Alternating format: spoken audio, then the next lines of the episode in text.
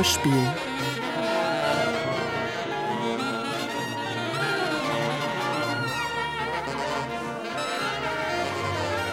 Von Sibylle Levitscharow.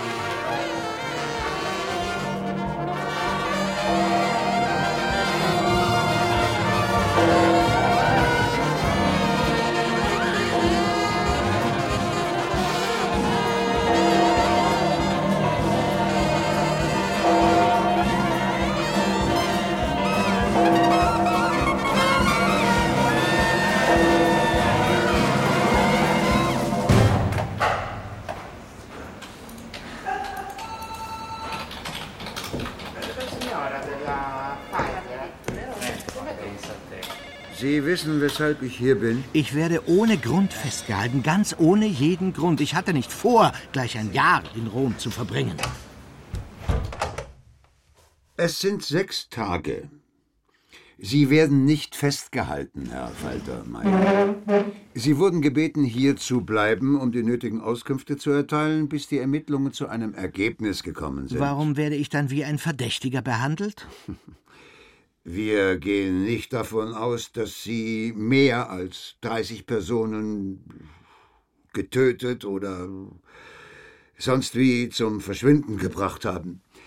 Das geht gewissermaßen über die Kräfte eines renommierten Dante-Spezialisten, der an der Universität Paderborn unterrichtet.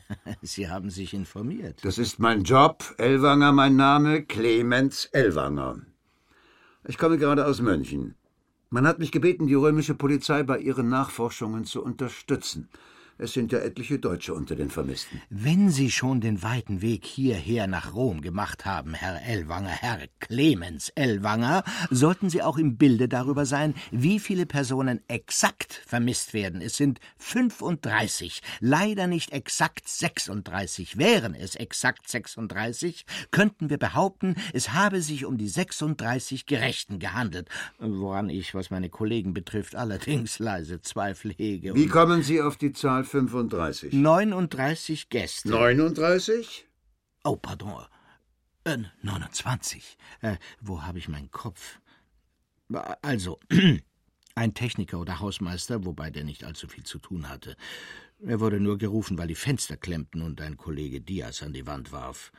Äh, dann äh, fünf Leute vom Personal, die bedient haben und für den Kongressservice zuständig waren. Getränke bereitstellen, Buffet herrichten, Materialien kopieren und so weiter. Ähm, wenn Sie es genau wissen wollen, es gab noch eine Maus und eine Katze. Soviel ich weiß, haben die sich auch davon gemacht. Darf ich Sie bitten, das Problem von Maus und Katze ein klein wenig zurückzustellen? Ja, ja. Zunächst interessieren mich die verschwundenen Personen. Ganz wie Sie wünschen, ganz wie Sie. Könnte es sein, dass die Personen, die wir suchen, sich auf einen Ausflug begeben haben? Wer weiß, vielleicht zu den Städten, an denen Dante gewirkt hat? Nein, nein, nein, nein, nein. Ich müsste ja schließlich davon gewusst haben, falls es je einen solchen Plan gegeben haben sollte. Es könnte doch sein, dass der Kongressleitung ein Fehler unterlaufen ist und man Sie versehentlich nicht informiert hat. Nein, nein, nein, nein. Also nein. Ja. ja. Wobei mir nicht einleuchtet, wieso Sie eine so naheliegende Möglichkeit derart rigide ausschließen. Es liegt doch immerhin im Bereich des Wahrscheinlichen und Möglichen. Oh, um das Wahrscheinliche und das Mögliche geht es hier nicht. Ach nein? Nein, verdammt nochmal. Ich wiederhole mich ungern. Dann erklären Sie mir bitte, worum es eigentlich geht. Sie scheinen erheblich mehr zu wissen, als Sie sagen. Es gibt Dinge, die kann man nicht erklären. Ich möchte nicht, dass Sie mich in die nächste Irrenanstalt einweisen. Was immer Sie erzählen, ich weise Sie nirgendwo ein. Dazu habe ich gar nicht die Befugnis. Das hätte ich gern schriftlich. Schriftlich? Papiere mit Amtsbriefkopf der Bayerischen Staatskanzlei führe ich nicht im Gepäck. War nur ein Scherz. Das mit der Bayerischen Staatskanzlei auch. Herr Faltermeier, ich darf Sie daran erinnern, 35 Personen sind verschwunden. Es könnte Ihnen etwas zugestoßen sein. Vielleicht benötigen Sie dringend Hilfe. Ich glaube nicht, dass Sie Hilfe benötigen. Vielleicht wäre ich gerne bei Ihnen. Wenn die Leute weggefahren sind, dann sind Sie also nicht mitgefahren. Gewissermaßen. Auch wenn das Wort fahren die Sache nicht ganz trifft. Sie haben ein Flugzeug genommen? Hm. Aber wir haben die Passagierlisten gecheckt. Keine einzige der verschwundenen Personen ist im fraglichen Zeitraum irgendwohin geflogen. Mag sein. Sie werden mir doch wohl nicht erzählen wollen, dass 27 Dante-Forscher aus elf oder zwölf verschiedenen Ländern mitsamt Personal in einer geheimen Mission unterwegs sind. 28. Ähm, neun Deutsche, ein Schweizer, ein, äh, nee, zwei Österreicher, ein Schwede, eine Slowenin, äh, zwei Engländer, ein Franzose, drei Italiener, zwei Amerikaner, ein Asiate, eine Griechin, ein Spanier, eine Holländerin, ein Russe, Ivan Chestov, der einen Vortrag über Mandelstamm hielt, gar nicht schlecht. Er sprach davon, was ein lebendiges, konkretes, glänzendes, in die Vergangenheit wie auch in die Zukunft tragendes Wissen sein könnte und interpretierte den wunderbaren Gedanken von Mandelstamm, da wo Poesie sei, müsse auch das Laken angerührt worden sein. Denn dort, wo ein Text mit einer Nacherzählung vergleichbar wird, sind die Laken nicht angerührt, hat die Poesie nicht genächtigt. Wunderbar, was? Und dann war da noch eine Frau von, ähm, jetzt weiß ich nicht mehr so genau von woher. Sie, sie, sie war etwas äh, blass, trug ein mausgraues Kostüm oder war es ein Hosenanzug? Bei den Deutschen und den Amerikanern waren natürlich auch Frauen dabei. 29, also Sie eingerechnet. Bei der Frau dürfte es sich um Katie Davenport aus Neuseeland handeln. Wo sind all diese Leute? Sie haben sich gewissermaßen, sagen wir, aufgemacht. Aufgemacht? Wohin? Nach oben.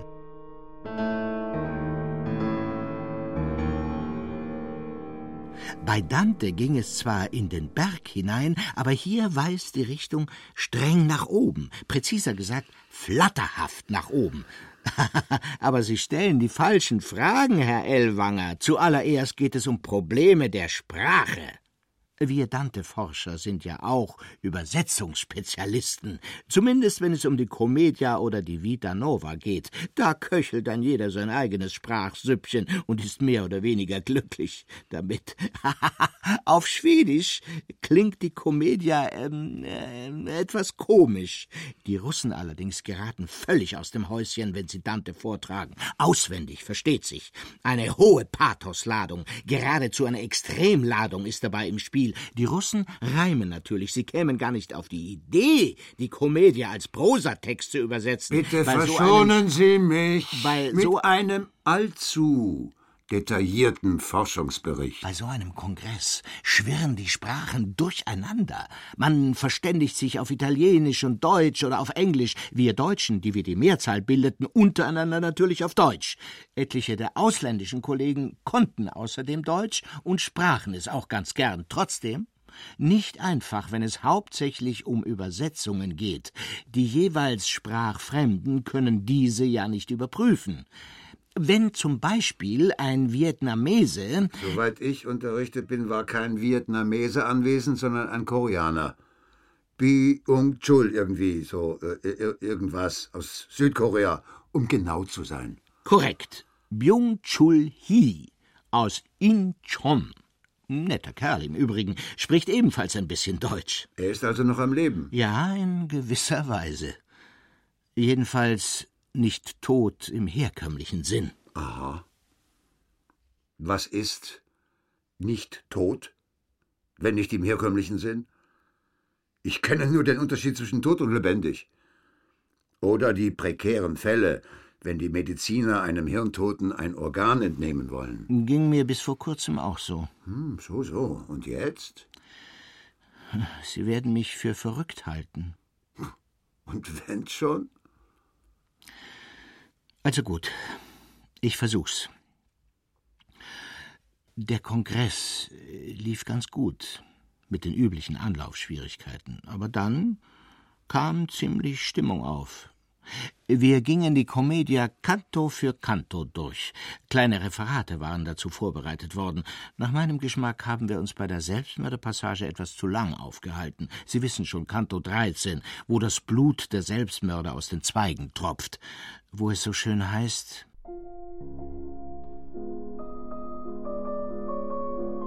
Menschen von Rinden jetzt umfangen. Ja. Der unwissende Dante bricht einen Zweig, Blut quillt daraus hervor, und die Stimme von Pierre de la Vigna, er war Kanzler unter Friedrich II., quillt gleich mit heraus. Eine reizvolle Vorstellung ist es zwar, aber die Diskussion. Bitte kommen Sie zur Sache. Oh, ich bin ganz und gar bei der Sache. Am vierten Tag hatten wir die Hölle hinter uns gelassen und arbeiteten uns langsam in Richtung Himmel vor. Im Paradiso, wo Beatrice zum ersten Mal wieder erscheint, ist es dann passiert. Was ist passiert? Es zeigte sich zuerst an der Katze und an der Maus. Aber Sie wollten ja davon nichts hören. Tiere interessieren Sie nicht. Bitte, bitte fahren Sie fort. So einfach ist das nicht. Ich muss die Augen schließen und mich in den Anblick versenken, damit ich wenigstens annähernd das sehen und hören kann, was ich sah und hörte. Wenn es hilft, bitte tun Sie sich keinen Zwang an. Aber Sie müssen still sein. Sie dürfen mich nicht unterbrechen. Und wenn wir uns vorstellen, dass Beatrice Portinari auf manchen frühen Abbildungen als einfaches Landmädchen abgebildet ist, sozusagen als Pomona mit rotem Bäcklein, dann ist die Zuschreibung als hohe, hoheitsvolle Gestalt mehr eine spätere Zutat, eine sehr viel spätere Auffassung. Mandelstam hat ja mit Recht immer wieder darauf hingewiesen, dass unsere Vorstellung von Dante in einer falschen Veredelung festgefroren ist. Du, Er spricht sogar von einer Dante Ja. Vogelscheuche des 19. Jahrhunderts. sieh doch mal. Was? Da, das ist doch komisch. Nicht? Was? Na, da vorne. Wo? Schau doch mal auf den Boden. Da, rechts. Neben dem Bitterli. Was? Ich muss erst mal meine Brille aufsetzen. Oh, das, das ist wirklich komisch. Hast du schon mal eine Katze gesehen, die sich auf die Hinterbeine stellt und mit erhobener Pfote dasteht? Nein, ich glaube nicht. Und jetzt, gleich daneben. Da. Schau. Das ist ja. Miau. Ja, was soll das denn sein? Schon mal eine Maus gesehen, die sich freiwillig neben eine Katze stellt? Mit erhobener Pfote? In Positur. Das ist ja unglaublich.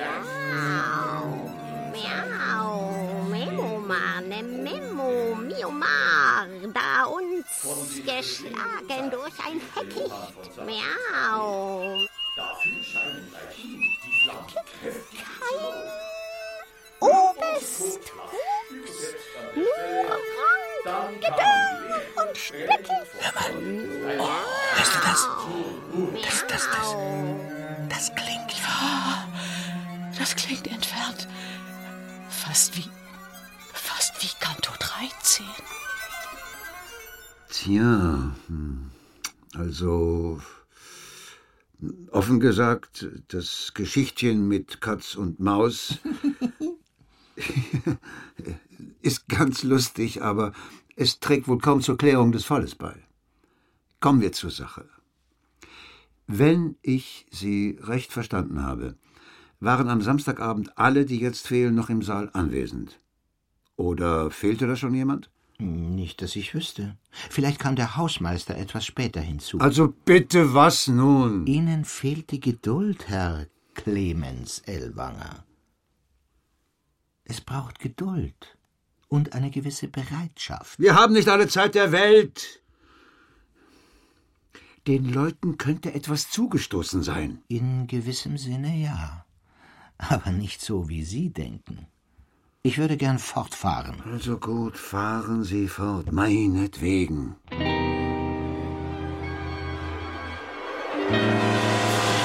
wissen ja, dass es sich um Scheinkörper handelt. Um eine Art Hülle, die übrig bleibt. Wobei das komplette Sensorium noch intakt ist. Dieser Schein- oder Schattenkörper ist. Was denkst du? genau Was ist mit denen los? Oder täuschen wir uns, alle beide? Tja, Eine gemeinsame Sinnestäuschung. Gibt es sowas überhaupt? ich glaube fast, ich habe verstanden, wovon die Viecher da vorne geredet haben. Die Maus schien sich im Wald der Selbstmörder zu befinden. Kurz bevor der Zweig abgeknickt wird. Ja, Aber da, die Frau, die uns vorher bedient hat. ach ja. Ja, genau die da. Irgendwer hat erzählt, sie sei aus Äthiopien. Sie breitet die Arme aus. Und ist irgendwie. Woanders. Ja, aber auch da da wie vielleicht nie zuvor.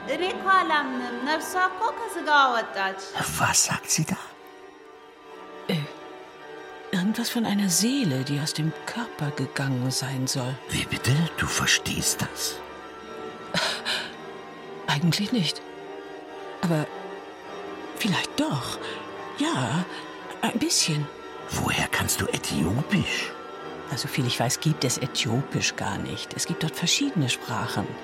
Und eine davon spricht sie. Sie bittet um Entschuldigung. Aber wofür denn um Gottes Willen? Das frage ich mich auch. Vor allem, was hat das alles mit dem Verschwinden von über 30 Leuten zu tun? Wenn Sie mich ständig unterbrechen, kann ich mich nicht konzentrieren. Gut, gut, gut. Also machen Sie weiter. Viel verrückter finde ich, was mit dem Bitterli passiert ist. Der ist ja ganz starr. Das wärst du auch, wenn dieses sprechende Biest auf deinen Tisch gesprungen wäre. Ich glaube, es ist ein Katerchen. Es ist doch sehr hübsch, wie er sich wieder aufbaut und die Pfote hebt. Ein lehrender Kater, wie aus dem Bilderbuch. So, ähm, da, da, da, da sind wir sozusagen, also da sind wir sozusagen im Inner Circle der Anspielungen. Der gute des scheint langsam wieder aufzutauen und seinen Spaß daran zu haben. Da geht es heiß zu. Zwiegespräch mit einer schwarzen Katze. Hat man nicht alle Tage. Und wir sollten uns das anschauen, gerade auch im Hinblick auf die christlich stilmischende Tradition. Im Gegensatz zur antik stiltrennenden. Mit meinem Kater zu Hause spreche ich auch gern. Leider sind seine Antworten nicht immer leicht zu deuten. So kommen wir nicht weiter. Sie halten mich hin, erzählen dummes Zeug. Die Maus blieb übrigens für eine Weile verschwunden. Sie hat sich unter den Tischen davongemacht. Ich habe sie jedenfalls eine Weile nicht gesehen, bis sie dann zusammen mit der Katze. Bitte verschonen Sie mich mit Ihren Viechern. Sie haben die Divina Commedia gelesen? Nein. Oh, da ist Ihnen was entgangen. Allein die Tierszenen. Klagend dahinziehende Kraniche, chaotisch hin und her getriebene Stare. Ah, wunderbar, einfach wunderbar. Überhaupt die Sprache. Die Verbindung aus Hoch- und Vulgärsprache, hoch und niedrig, das ist einzigartig, saftig, würzig, derb und zugleich zart. Trotzdem wird die Hochsprache in gewisser Weise nicht verlassen. Die Sprache des Volkes wird zu ihr hinaufgezogen, ohne ihr eigenes zu verlieren. Das ist ein Wunder. Ich frage Sie auch nicht, ob Sie den Steinrötter gelesen haben. Steinrötter? Handbuch der Kriminalistik, Ausbildungslektüre für Anfänger. Oh, äh, entschuldigen Sie. Meine Frage war vielleicht etwas unhöflich. Aber wenn es um Dante geht, muss ich meiner Begeisterung sofort Ausdruck verleihen.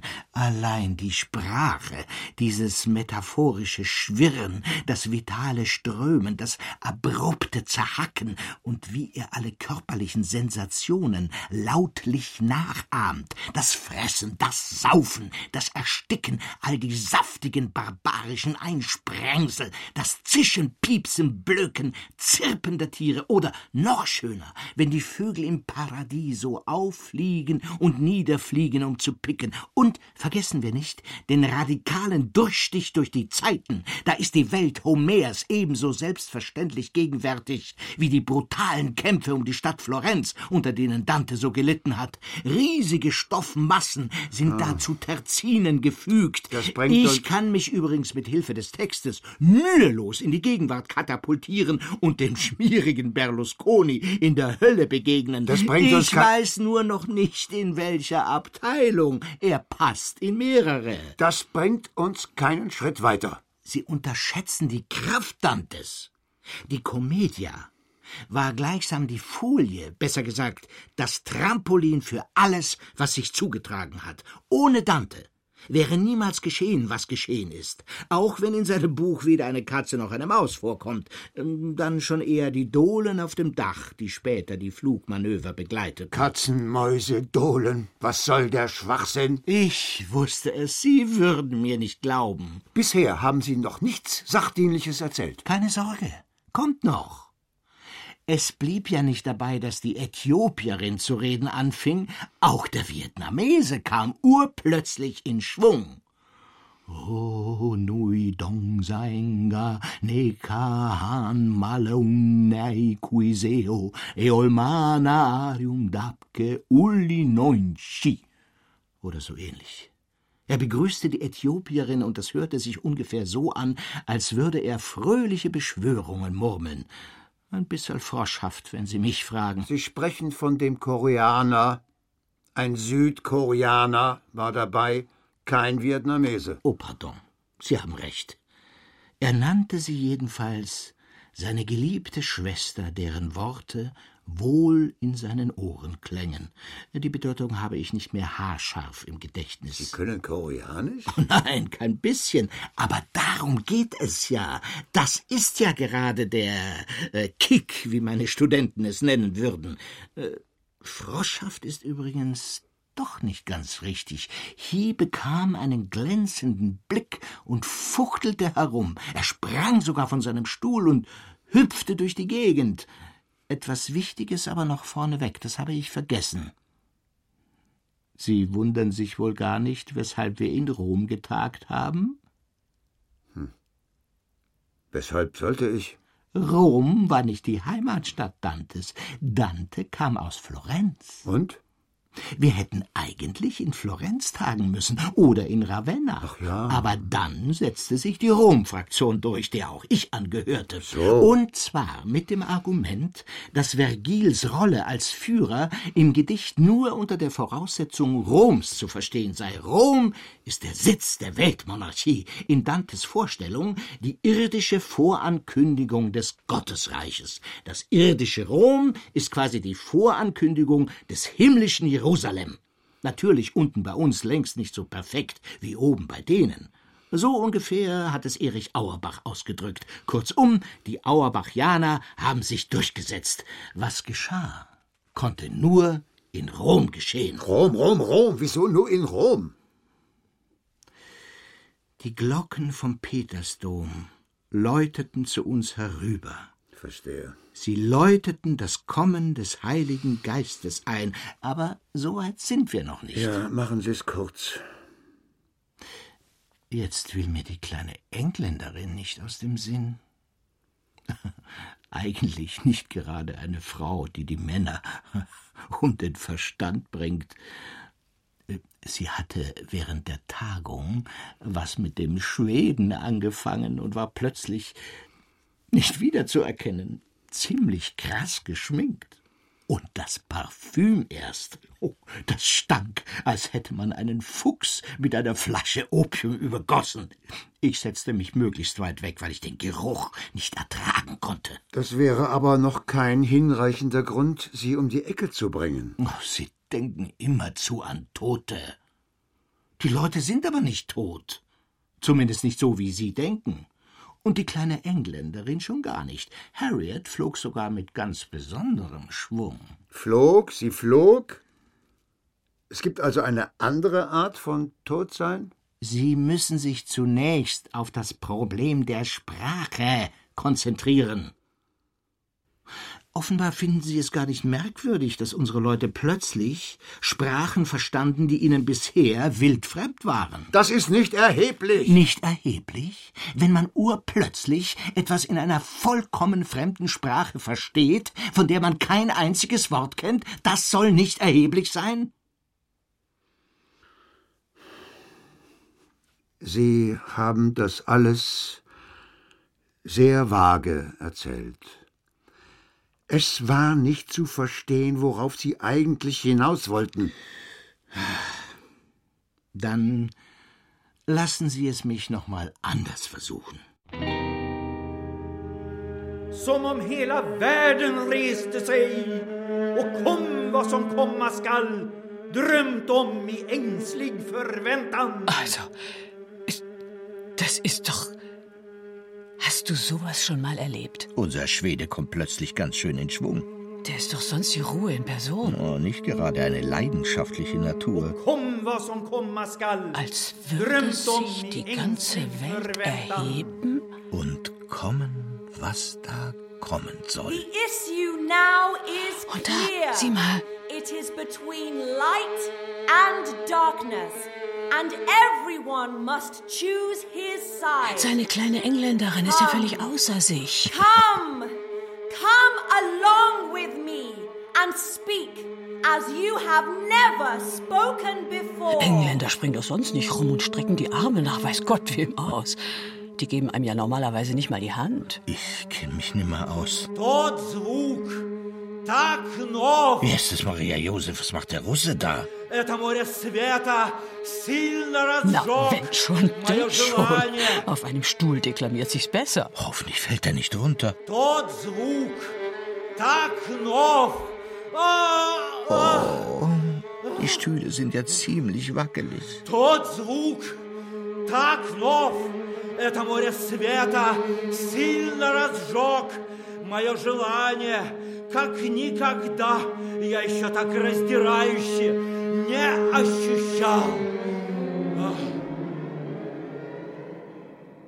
Ich nehme an, er fiel nicht. Hm? Wohin wollte die Engländerin denn? So weit sind wir noch nicht. Den Chestorf habe ich übrigens auch verstanden, obwohl ich kein Wort Russisch kann, ich schwöre Ihnen, wirklich kein einziges Wort. Was Sie nicht sagen. Der Ton, so neu dies Lichtmeer aller Wegen, facht heftig mein Verlangen an, wie es nie so drängend mir im Sinn gelegen. Ist doch schön, nicht? Ich meine, was unser Russe da zum Besten gab.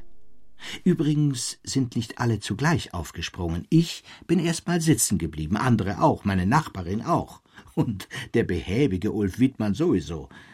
Irgendwie musste man ja erst mal verkraften, was da passiert ist. Ich kapier es einfach nicht. Was ist denn passiert? Es dauerte, bis wir begriffen hatten. Ich brauchte auch so meine Zeit, länger jedenfalls als Eva. Erstaunt sein heißt ja noch nicht, dass man begriffen hat, was vor sich geht. Ja. Aber was soll denn nun vor sich gegangen sein? Ein nagelneues Pfingstwunder. In Rom. 2013, nicht in Jerusalem, anno 3031. Die biblische Geschichte vom Pfingstwunder werden Sie doch kennen, oder? Ich. Ich bin nicht religiös. Bin in diesen Dingen nicht so firm. Es trat just an der Stelle ein, als die Glocken ertönten und wir bemüht waren, zwei Stellen aus der Commedia zu vergleichen, und zwar Kanto 19, worin die Geistlichen, die sich nicht um die himmlischen Güter mühten, sondern bloß um die irdischen, ums Geld, den Bauch, um Luxus, kopfunter im Boden stecken, während auf ihren Fußsohlen Feuerchen angezündet werden. Das korrespondiert mit dem Aufflammen der Feuer des Heiligen Geistes im Paradiso, vor allem aber mit den zwiegespaltenen Feuerzungen auf den Häuptern der Jünger Jesu zu Pfingsten. Danke, das genügt. Ich darf Sie daran erinnern, dass es hier um 35 verschwundene Personen geht, die vielleicht tot sind oder in Not. Jede Minute zählt. Ungeduld führt zu nichts. Für die können wir nichts tun. Sie brauchen unsere Hilfe nicht. Das sagen Sie. Und ich glaube Ihnen nicht. Weil Sie mir etwas Wesentliches verheimlichen. Ich versuche nur, Sie möglichst schonend darauf vorzubereiten, was passiert ist. Ja, was denn nun, Herrgottsakrament? da liegen Sie nicht so falsch. Mit dem Herrgott hat's zu tun weniger mit seinen Sakramenten. Mir ging es ja selber so, dass ich nicht glauben konnte, was ich da sah, und vor allem nicht, was ich zu hören bekam. Meine Ohren wurden nämlich auch geöffnet oder aufgetan, wie es so schön heißt. Ich verstand die Jeleni Atanasaki plötzlich Wort für Wort, obwohl mein Neugriechisch äh, absolut beklagenswert ist. σαν ενωθούμε σε στεφάνι και οι λέξεις γύρω μας αμέτρητες πετούν.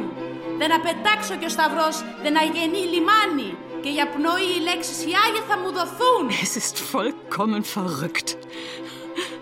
Aber irgendwie gutartig verrückt.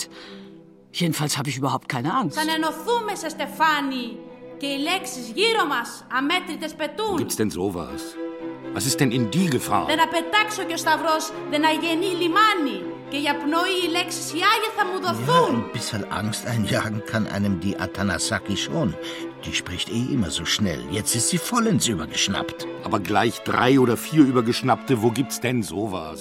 Wenn wir zum Kranz uns schmiegen und Worte fliegen sonder Zahl, will ich zum Kreuze hin mich wiegen, beseligt ob der Worte Wahl. Sie verstehen Neugriechisch ziemlich gut. Respekt, Kollege. Willkommen im Club, Herr Wittmann. In welchem Club? Herumspringen und deklamieren ist meine Sache nicht. Sieht so aus, als würden wir über kurz oder lang alle in den Strudel gezogen. Ich spüre auch schon, wie es mich in den Beinen zwickt. Bleib noch ein bisschen sitzen. Lass uns beobachten, was da los ist und unsere Schlüsse daraus ziehen. Klingt reichlich korrekt in so einer Situation, um nicht zu sagen überkorrekt. Aber ich weiß nicht recht. Selbst ich fühle mich irgendwie gepackt, wenn ich auch nicht weiß, wovon. Heiß, kalt, kalt, heiß. So ein kurioses Verlangen, um mit den Worten des Übersetzers Falkenhausen zu reden. Wie Schäflein kommt aus ihrem Pferch die Herde. Erst eins, dann zwei und drei, die anderen stehen und senken ängstlich Stirn und Blick zur Erde, und ganz wie es das erste machen sehen, tun alle. Stutzt es, drängen sie heran, einfältig, unbewusst, warum's geschehen. So von der Herde, die das Heil gewann, sah ich die Vorhut nahen. Bravo. Ich fürchte, Sie sind bald auch so weit. Ich fürchte, er schon mittendrin. Dabei habe ich meinen Vortrag noch gar nicht gehalten. Der könnte jetzt eine andere Form annehmen. Womöglich in Terzinen mit weiblichen Endungen.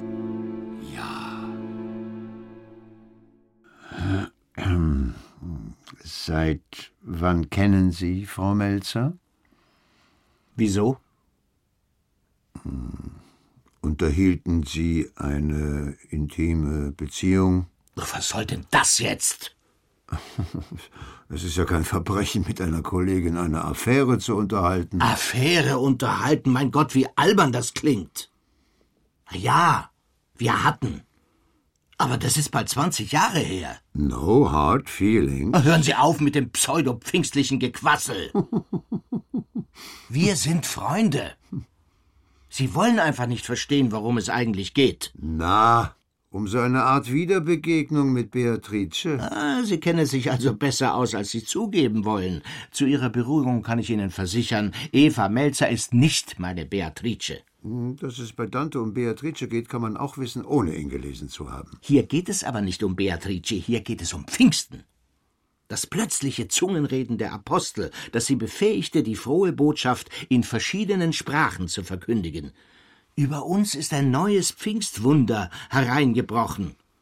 Allerdings in veränderter Form. Und was für eins soll das gewesen sein? Oh, sprechen Sie nicht so abschätzig davon. Es war ein veritables Wunder, aber etwas anders geartet als das ursprüngliche. Wir sind ja schließlich keine Apostel. Für einen Apostel habe ich sie auch nicht gehalten. Es ist enorm schwer, über ein Wunder zu sprechen, ohne es zu zerreden. Aber wir waren nach und nach alle entrückt, wie neu geboren, gehoben, beglückt außer uns. Als würde auf einen Schlag alles Gute, Wahre und Schöne entfaltet, das in uns schlummerte, ohne jede Trübung oder Hemmung. Klingt irgendwie extrem. Es war mehr als das. Ähm, ich will versuchen, Ihnen die Abweichungen vom ersten Pfingstwunder, gleichsam der Folie alles Pfingstwunderlichen, zu erklären. Im biblischen Pfingstwunder spricht jeder Jünger eine andere Sprache und wird von denen, die diese Sprache eigentlich sprechen, verstanden. Die Jünger sollten ja ausfahren und das Evangelium überall verkündigen. Bei unserem Wunder kam es zu einer leichten Vermischung der Sprachen. Fremde Laute, fremde Sprengsel tauchten in der eigenen Sprache auf. Verstanden wurden die Laute trotzdem von allen, die das Wunder ergriffen hatte. Das waren nach und nach alle. Ich zuletzt. Sie zuletzt? Ja, äh, vielleicht wurde ich nicht für würdig genug befunden. Vielleicht blieb ich doch zu skeptisch. Ich bin erst mal einfach sitzen geblieben. Vielleicht, weil ein Zeuge übrig bleiben musste. Vielleicht war ich weniger ergriffen. Ich weiß es einfach nicht, aber es beschäftigt mich natürlich. Hm. Obwohl ich Ihnen nur schwer glauben kann, versuche ich mal für einen Moment, Ihnen zu folgen. Eine kollektive Neurose oder sowas ähnliches? Hm? Sind die Leute im Saal alle durcheinander gerannt?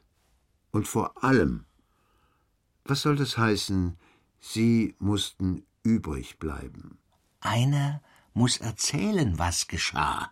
Sie wollen ja auch von mir wissen, was los war.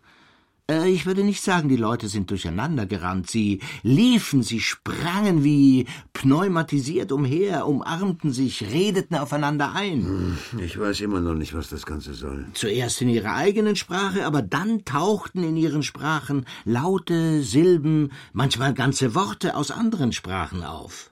Hm. Wie muss ich mir das vorstellen? Sie sagen, wie muss ich mir das vorstellen?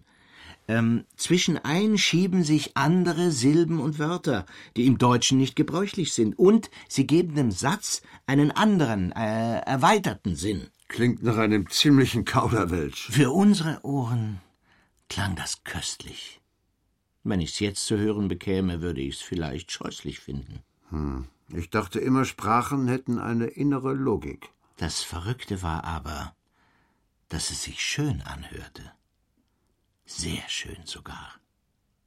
Als würde jede Sprache ein Repertoire hinzugewinnen, das in ihr geschlummert hat und sich plötzlich entfaltet. Auch der sonst eher nicht zu Späßen aufgelegte Wittmann war plötzlich ganz außer sich. Auf einem der Fotos sieht er aus wie ein Mann von 120 Kilo oder mehr. Hm, 100 Kilo bestimmt. Vielleicht hat er inzwischen abgenommen? Dem Vogel gleich im trauten Grün der Äste, nem Setschko Polypdan, Zypreste.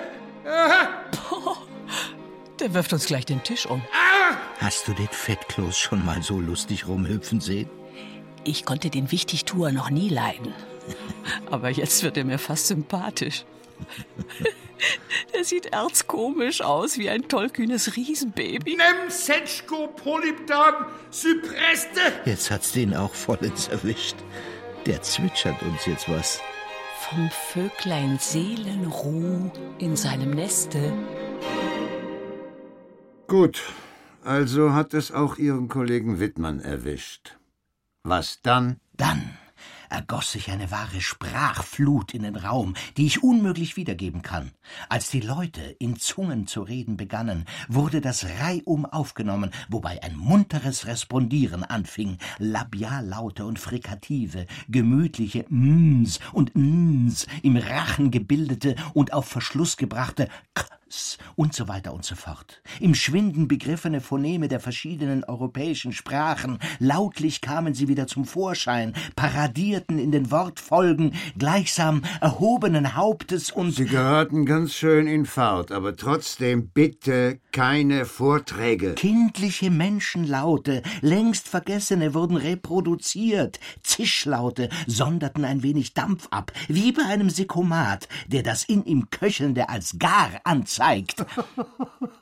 Also, das hätte ich ja gern mal gehört. Hauchlaute, fein und zart, wie von Engeln beatmet und entlassen, schwebten im Raum. Überhaupt die Hauche, ihr seelenaufschließendes Vermögen, ihr inspirierendes Vorauswehen vor den Vokalen. In der pfingstaufschließenden Rede sind sie ja die glückverheißenden Botenwinde, das herrliche kam hier erst voll zur Geltung, als wieder zu neuem Leben erweckter Pfingstbote des Geistes. Wenn ich das vor mir liegende Blatt Papier mit noch so viel Hass behauche, so steht da leider immer noch nichts drauf, was dazu dient, die vermissten Personen zu finden. Aber auch Laute, die den Tieren abgehorcht sind. Auf den ersten Ohreneindruck hin vielleicht minder schöne. Krächzen, Quarren, Schnarren, Grunzen, Belfern, Fiepen, Sumsen, knüpfen ein Band um alles, was lebt und west und über eine Stimme verfügt. Okay, okay, jetzt sind Sie also wieder bei Ihrer Pfingstmaus und Ihrem Pfingstkater. Korrekt, aber es sollte noch viel toller kommen. Danke, mir genügt's. Mein Kriminalverstand reicht da nicht hin. Er sagt mir allerdings, dass Sie versuchen, mir einen ziemlichen Stuss aufzutischen. Das Jauchzen, das Tränenglück wollte kein Ende nehmen. Aber nun stellen Sie sich vor, was noch passierte. Nun stellen Sie sich bitte vor, den Reiz, wenn das unaussprechliche Aleph, dieser sagenhafte Buchstabe, in dem Gottes versammelte Schöpferkraft sich birgt, aus seinem uranfänglichen Schweigen sich löste und endlich zu Gehör gebracht würde. Wenn der Platzhalter des Vergessens am Anfang jeden Alphabets, wie der Philosoph und Komparatist Daniel Heller Rosen so schön schrieb, in seiner lautlichen Pracht erstünde, Natürlich bekäme es pfingstlicherseits eine Lautform. Was denken Sie? Gar nichts. Na kommen Sie, seien Sie kein Frosch, machen Sie mit. Etwa ein sanftes, leises Schnarren? Hm? Eines, das sich durchdringend zu hören gibt? Hä? Zu berücksichtigen wäre beim Aleph natürlich die heikle Frage, wie das Aleph im Munde von Menschen klingen könnte, wenn das Ich nicht das göttliche Ich vorstellt, von dem alles ausgeht, sondern ein ungleich schwächeres Wesen sich unter den Deckmantel des Aleph begibt, womöglich in einer neuen Seinsverfassung, nach Selbstfindung ringend in einem nur gehauchten, sich rasch an sich selbst verschluckenden Laut. Sie ärgern mich absichtlich. Bisher war ich zuvorkommend. Aber ich kann auch anders. Ich kann ganz anders. Ich will Sie nicht ärgern. Ich denke, Sie sind ein kluger Mann. Und äh, wenn ich das sagen darf, Sie sind mir sogar sympathisch. Hm. Aber die Geschichte ist nun mal so verrückt, wie sie ist. Ich äh, tue mich inzwischen ja selber schwer damit, daran zu glauben. Sie tischen mir also eine Geschichte auf, an die Sie selbst nicht mehr recht glauben? Der Hausmeister rüttelte am Fenster. Diabro, sai, eh? Diabro, tu, tu brutta, brutta malnata che sei. Guarda che ti apro, eh? Sono vent'anni che mi fai dannare, ma adesso basta, proprio basta. hai chiuso. Es wurde ja alles noch viel extremer. Ich kann's immer noch nicht fassen, was ich da zu sehen bekam. Was haben Sie zu sehen bekommen? Komm, Bruder, ich hilf dir. Das Zweit soll's doch gehen. eh? Molto gentile.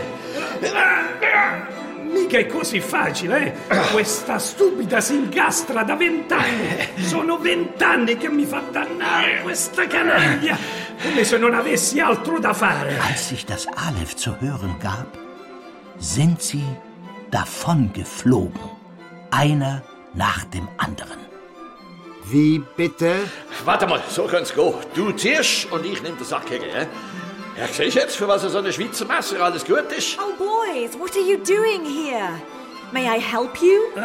Grazie. It would be ridiculous if we couldn't open this window, wouldn't it? Klar. Si ingastra già da vent'anni, mi fa dannare da vent'anni. Das Ganze ging los, nachdem der Hausmeister den klemmenden Fensterflügel aufgekriegt hatte. Finalmente, Madonna mia, era ora. Sie haben sich an die Fenster gestellt, sind auf die Simse geklettert. Sie wollen mir allen Ernstes weismachen, 35 Personen hätten sich zu Tode gestürzt? Das ist Blödsinn. Keine einzige Leiche wurde gefunden. Oh, boys, you did it! Congratulations! Come here, Aloise. Come along with us.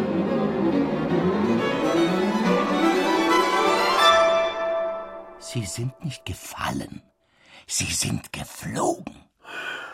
Menschen können nicht fliegen. Körper fallen. Sie steigen nicht von allein. Von einem leichten Federchen mal abgesehen. Aber ich schwöre Ihnen, die sind geflogen. Sogar der 100-Kilo-Mann, der flog nicht mal schlecht. Er hatte nur Mühe, auf den Sims zu klettern. Ich glaube, ich kann hier auch nicht länger bleiben. Komm mit. Aber Komm mit mir. ich hab Angst. Wovor denn? Ich habe die Leute noch nie in einer so glücklichen Verfassung gesehen. Es geht nicht mit rechten Dingen zu. Das ist ja das Wunderbare. Endlich geht es einmal anders zu. Endlich sind wir einmal nicht klein und eng und töricht. Endlich treibt alles auf uns zu und reißt uns fort. Danach, wonach wir uns gesehnt haben. Ich bitte dich, bleib, bleib. Komm mit, komm, komm doch mit, mein ängstlich Hase. Erherze dich dies eine Mal, tam noam henne sotteral. Die Form all insgemein desselben Knotten, etwan ersah ich, weil ich breiter brüstig, dieweil ich sprich, mich jauchzt hinein in ein Vergotten. Und Sie sind also sitzen geblieben. Ich kann mir nicht verzeihen, dass ich ihr nicht gefolgt bin. Eva hatte recht. Ich bin ein Angsthase. Wenn's nicht hinaus auskommen möchtest, wirst wohl hinein reinkommen müssen, nicht wahr? Das ist, wie wenn's paragraphisch vorgeschrieben war, quasi Naturamtsordnung. Wie wenn's hassen tut, war es nicht aufgestiegen, war es nicht runtergefallen. Respektive klassischer Fall von Schwerkraft. Sogar der Österreicher lief zu großer Form auf. Alois Wanner aus äh, Salzburg oder so. Der älteste von uns. Er hatte bisher nur geschwiegen, immer nur geschwiegen. Ich dachte, der schläft mit offenen Augen, aber dann. Nur immer weiter so, Kollege. Immer hinaus ins Freie. Nur immer frisch gewagt und schon gewonnen. Er ist als erster geflogen. Wanner hat den Anfang gemacht. Ausgerechnet der älteste von uns. Und wie gelenkig der aufs Fensterbrett geklettert ist. Der Mann ist immerhin schon 84. So, die Zeit von der Feier in himmlischen Kranzeln, für die Zeit wird, als wir leicht entglicht gewandelt, die Feiersbrunst von unsriger Lieb uns umschwanzen. Sei leichten, kummert noch der Glut, das ist du ein Brandl. Die Glut noch um Gucken, was jeden derart klingt, es findet Iwa, was er verdienen möcht, a Gnad ins Pfandl. Oh, what a wonderful sound. Come, Aloise. You shall make the first move. Und wann's Zeit war, na jährlich, des Iwa-Quandel sie umkenkt, über die unsrige söllige Haut down is, weil's zum allerbesten brocht, dass unsrige Lebensdasein zum hechen Sanctus aufgedrängt.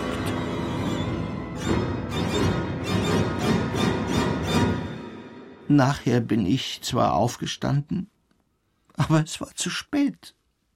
Da sind die Letzten gerade auf und davon. Sogar der dicke Wittmann, und ich habe es nicht gewagt, ihm zu folgen. Sie wollen mir weismachen, Sie hätten zugesehen, wie die gesamte Truppe davongeflogen ist? Ja, stracks nach oben. Die Katze und die Maus waren übrigens unter den Ersten. Das hätten Sie sehen müssen. Es gesellten sich dann auch die Dohlen hinzu. Sie bildeten eine Art Randsaum um die Flieger, und wenn ich mich nicht täusche, fingen auch die Dohlen an zu sprechen. Jedenfalls unterschied sich das, was ich glaubte zu hören, von dem üblichen Gezeter und Gekrächz. Die Dohlen also auch.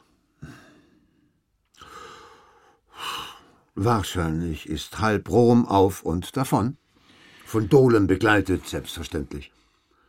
Komisch nur, dass die Zeitungen die Fliegerei mit keiner Silbe erwähnten. Die Leute müssten doch alle ihre Handys und Kameras gezückt haben. Aber so profane Dinge interessieren sie wohl nicht. Ach, spotten Sie ruhig. Ich würde es an Ihrer Stelle auch tun. Die Leute haben sich einfach in den Himmel erhoben. Einfach so. Einfach so. Ich könnte übrigens jetzt problemlos eine Haselnuss essen. Haben Sie vielleicht eine dabei? Eine. Was? Vorher wäre das nicht gegangen. Ein klassischer Fall von vorher, nachher. Als Kind hatte ich allerlei Allergien. Alles vorbei. Seitdem kann ich essen, was ich will. Schluss jetzt!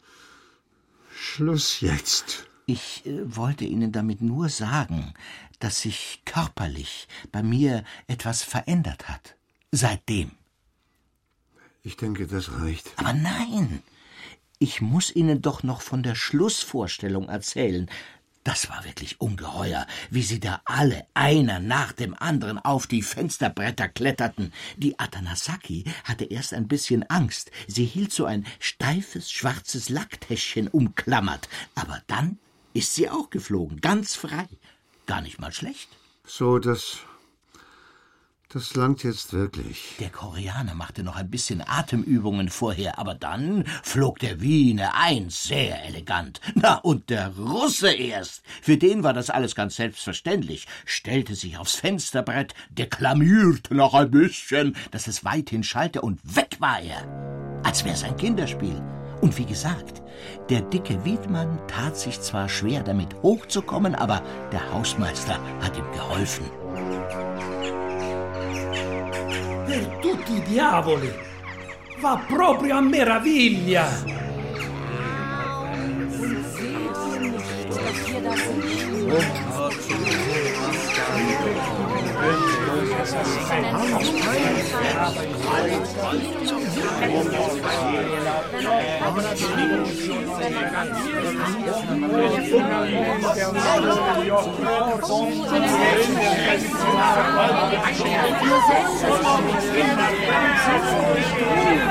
Als ich durch Grönland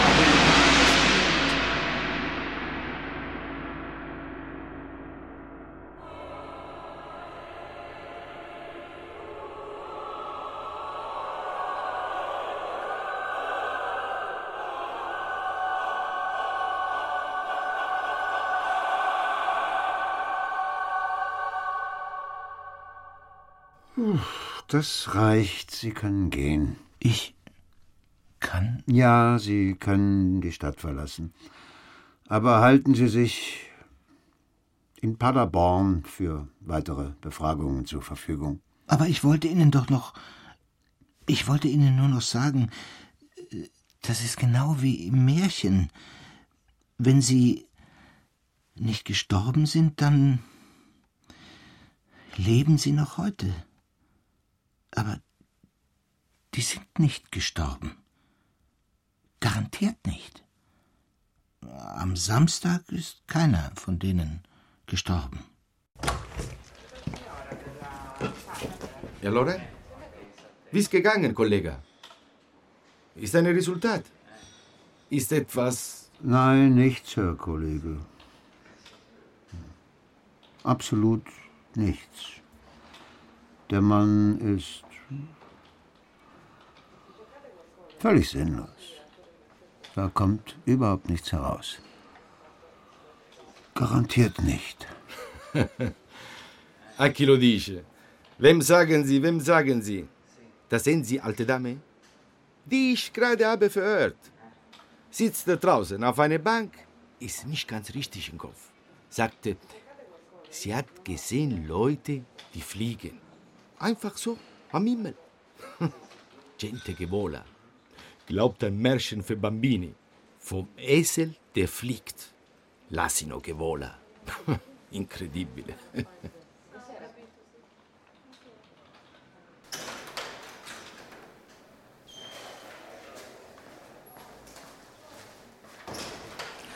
Ah, ma l'ho già detto.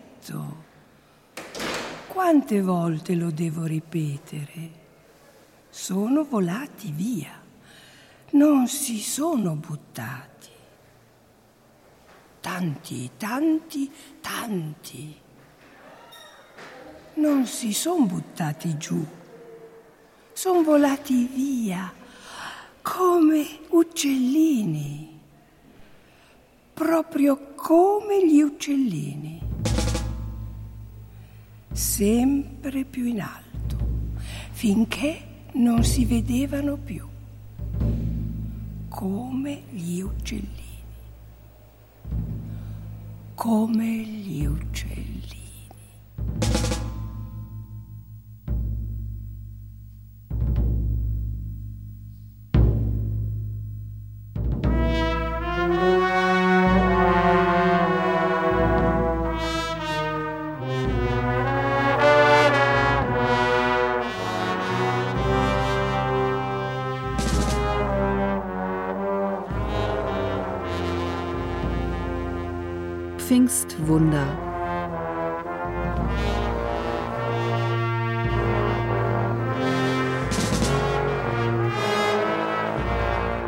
Hörspiel von Sibylle Levitscharow.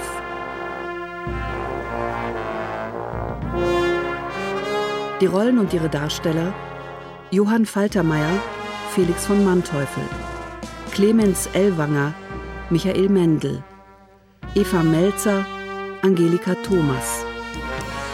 Die Dante-Forscher Peter Ervelin, Tina Giotiza, Ernst Konarek, Aljek Koftun, Jürg Löw, Rebecca Reaney, Matthias Scheuring. In weiteren Rollen Mario Borazio, Nina Danzeisen, Miraf Demsasch, Iside Bariani Leichsering, Antonio Putignano. Besetzung Heike Ölschlegel. Ton und Technik Thomas Rombach und André Buscharep. Assistenz Jan Buck. Regie Hans-Gerd Krogmann.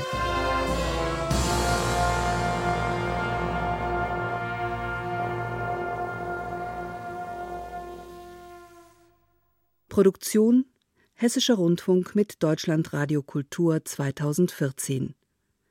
Dramaturgie Ursula Ruppel